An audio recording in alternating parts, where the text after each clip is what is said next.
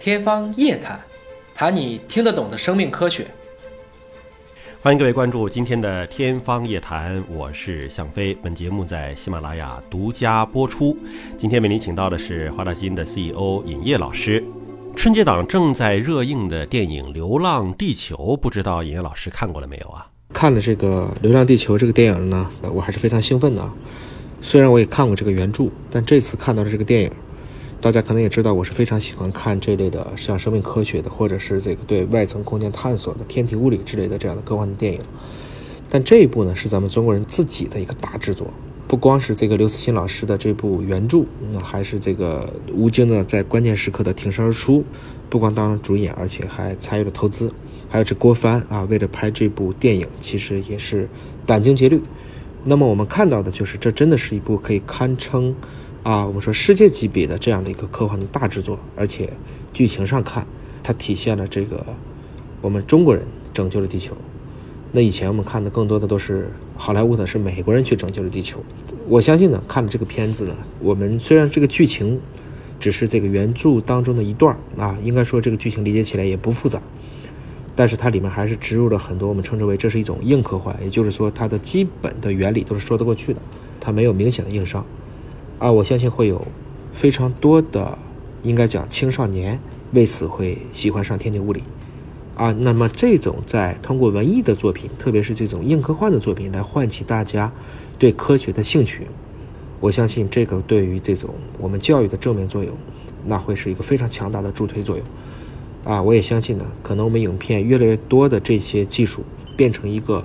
照进现在生活的实实在在的应用，会有中国人更多的贡献。这部影片目前在呃网络上的评论啊，这个分值非常的高。但是呢，看过原著的小伙伴说啊，跟原著还是有区别的啊。那您看过原著吗？跟原著比较，感受是怎么样的？啊，说起这个原著啊，我今天特别查了一下啊，在几个大的网站上都已经脱销了。我们也恭喜刘慈欣老师啊，这部书又一次被电影带火了，而且它也的确值得大家啊去支持一些正版买来看。我想说的是，因为刘老师，如果大家习惯于看他的作品，包括《三体》在内，其实是非常的习惯于用一种悲观的视觉，一般都是一个比较悲观的结局的。啊，他留下的更多的不是希望，而是一种其实是一种无奈。在这个原著当中呢，就如我刚才所讲的，他还是只是展示了原著当中的一小部分，而且进行了一部分改编。那实际上，这个地球如果真的能够流浪到比邻星，就是大约这个。四点二光年的这个位置的时候，它还要经过非常多的一些啊阻碍。但是在原著当中有一幕我是印象很深的，就是说，这个当大家预测到啊，就是原来说为什么要地球要流浪，是因为太阳会逐渐的，我们说它会膨胀，变成一颗这个红巨星，它会吞噬地球，所以才开始了为了避免全人类的灭绝，大家开始流浪。但真的到了原来科学家估算的那个点，太阳并没有在那个点上。比如说产生一个这种像红巨星一样的变化，它并没有变大，并没有去吞噬地球，所以有很多的这些狂热分子、反政府主义，他们就认为这又是政客和科学家联手玩的一场阴谋，他们就送了好多的这个大约有五千多名的相当于联合国的官员和科学家，把他们放到地面上，让他们去活活的冻死。但就在冻死的那一幕，这个太阳发生了红巨星的变化。我们说太阳最后爆炸了，这一幕呢，实际上，在我来看呢，我们人类在面对自然科学的探索当中，经常有这样的，因为无知、无畏，变成了一群害国贼。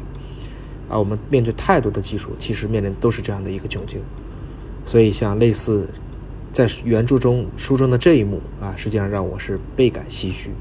这是一部星空探索的硬科幻啊，但是在影片当中也提到了，在领航员的飞船当中保存了这个星球上的所有物种的 DNA 的资源，人类的 DNA 的资源。那么这样的一个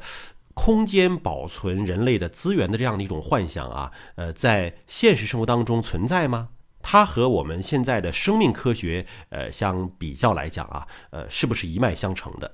啊，这个电影当中的物理部分啊，我想我就没必要在这里赘述了啊。大家多看几个讨论帖，都会对这个硬核科幻的核心部分有所了解。我还是从我的专业出发来讲一讲这个跟生命科学相关的一个部分。你比如说，当大家知道地球被木星这个强大的引力地球已经无法逃逸的时候，那么这个时候飞船派，我们说另外一部分是地球派做的决定是，他们要直接弃地球而逃。那么这种脱逃呢，实际上他是做了很多的储备的。这个影片当中说了，他已经带了若干颗的人类的受精卵，带上了我们大量的这个地球目前已经存在的物种的种子，包括也带有全部的人类的文明。那这个文明肯定就包括了我们的各种各样的一些作品啊、文字啊、历史记录啊等等，也包括了一部分序列。这个是很有意思的。也就是说，大家以前啊总是会说，这些基因存起来干什么？为什么要对这些物种进行测序？其实我们所做的所有的事情，所谓的一个生命银行，就是预备着这样的一个情况的一个情形的一个发生。换言之呢，我们今天有好多的物种已经离我们而去了，但假如说我们会在这个物种尚在存在的时候，我们就把它的基因序列把它测序完成，把它的生殖细胞和体细胞留存下来，把它的种子留存下来。把它生前的影像完整，包括它的习性完整的记录下来。那么有一天，在条件成熟的时候，比如说，当我们的合成生物学成本足够的低和技术足够成熟的时候，我们就可以通过基因合成的方式，全基因组合成的方式，让这些物种重新让它在某一个特定的场景下复活过来。假如说还可以借助一些类似于像我们说人造的子宫、人造的胎盘这样的一些仿生系统，我们就有可能。使得很多已经灭绝的物种重新重现于世，那这就是像我们所谓的生命科学，特别是在基因工程领域的这些科学家所一直想努力的一个方向。我们尝试去保存这些物种的 DNA，我们尝试去解密这些物种的信息。我们知道这些信息的保存其实要比这些物质的保存实际上是更为的应该说容易和久远。这个飞船派。他们带走的就恰好是一个我们今天所谓的一个基因库，我们也看见了，这是未来我们把这些库可以保存在太空的一个场景，因为这些库在太空里存储呢，它天然的温度就很低啊。这个过程中呢，只要能够屏蔽掉大量的宇宙射线的干扰，应该说，太空还真的是我们保存像这些种子和这些生命的遗传物质，包括遗传信息的一个比较好的、具备这种适宜环境的一个存储空间。我们也知道，像这个冯仑老师，包括像陈实他们做的叫“无尽之门”这两个计划，都是把我们一部分 DNA 送到太空上去。啊，实际上呢，这已经多多少少有一点这个科幻电影的影子在里面了。目前我们知道的这个地球上最寒冷的一个我们叫基因库，实际上是叫末日种子库。这个库呢是位于挪威这个国家，大约是在北极圈内的一千公里。实际上，这里面就存储了上百万的来自于不同物种的各种各样的种子。那么，我们都知道，叙利亚在前不久遭遇过了战火，实际上恢复了叙利亚的这一部分的农业生产的，恰恰是叙利亚在和平时期送到那存储的种子，因为他这个家园已经被战火摧毁了，他想重新在这片土地上再恢复他的粮食种植、农业生产，那么他就向挪威种子库提出申请。我要求把我当年存的种子还给我，实际上这就是应该说体现了我们想去存储这些物质的一个缩影。我们试图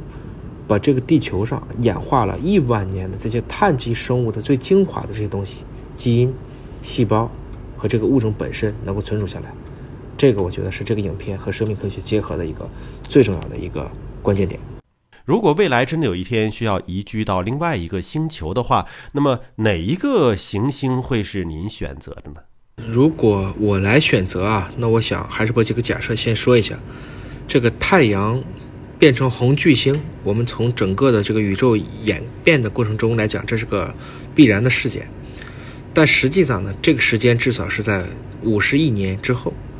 那十亿年之后，它可能才会变得更加的一个炎热。啊，到那个时候，地球上应该说所有的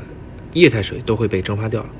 但它绝对不会发生在比如说未来的五十年或一百年之内。和这个相比呢，今天更多的去保护好我们目前的环境，看起来是尤为必要的。假如说啊，地球在太阳变成红巨星这个过程中，比如说几亿年，完全没有被任何的其他的这种小行星或者巨大的陨石击中，我们知道，这个地球上目前已知存在的物种有百分之九十九点九九九九都已经不存在了。很大一个原因其实都不是生物本身造成的，而是就是因为天灾。我们推测的最可能的原因，还是因为有一颗小行星撞击到地球上，引起了大量的火山爆发，一系列的灾变，才使得恐龙这个庞然大物退出了历史舞台。假如说人类没有这些问题，它还是可以很好的保护环境，但是依然会等到了太阳变成红巨星的那一刻来临之际。你如果说去哪里，比如说去火星行不行？据我所知，去火星是不行的。因为那个时候，整个太阳的这种膨胀的体积可能已经会，我们知道这九大行星的顺序啊，现在是八大行星：水、金、地、火、木、土、天、海。啊，冥王星原来冥王星在，现在冥王星不在。不管怎么讲，只要太阳开始变成红巨星，今天的水星、金星、地球都已经会被太阳就吞噬下来了。那么可能也会吞噬到火星的边缘。也可能吞不下去，但不管怎么讲，那个时候火星会变得极热，它已经不太可能适合目前已知的碳基生命去居住了。再往下看，木星和土星这两颗行星都是气态行星，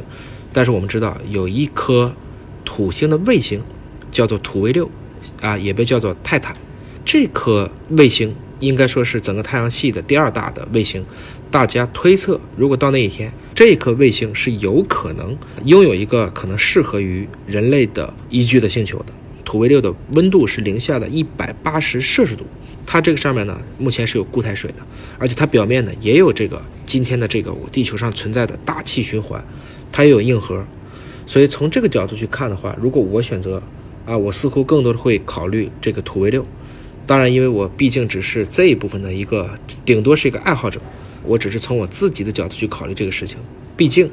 把我们人类送到一个用光年来计量距离的外星系当中，这个在我来看，它的实现难度是极大的。那至于说是不是在短期内也要去尝试改造火星，马斯克一直想做这样的一些实验，我们是不是在火星上可以重新做一个家园？那在我来看呢，其实如果撒哈拉我们都没搞定，因为撒哈拉毕竟。那还是有氧气的。如果撒哈拉还都不适合人类居住的话，我们现在直接去做火星来看，确实从某种程度上讲，它的必要性、意义，包括这种成本，可能更多的呢，我们只能是停留在一个理论的阶段。还是那句话，珍惜好今天我们所有的，保护好这个环境，其实比什么都重要。好了，感谢各位关注今天的天方夜谭，下期节目时间我们再会。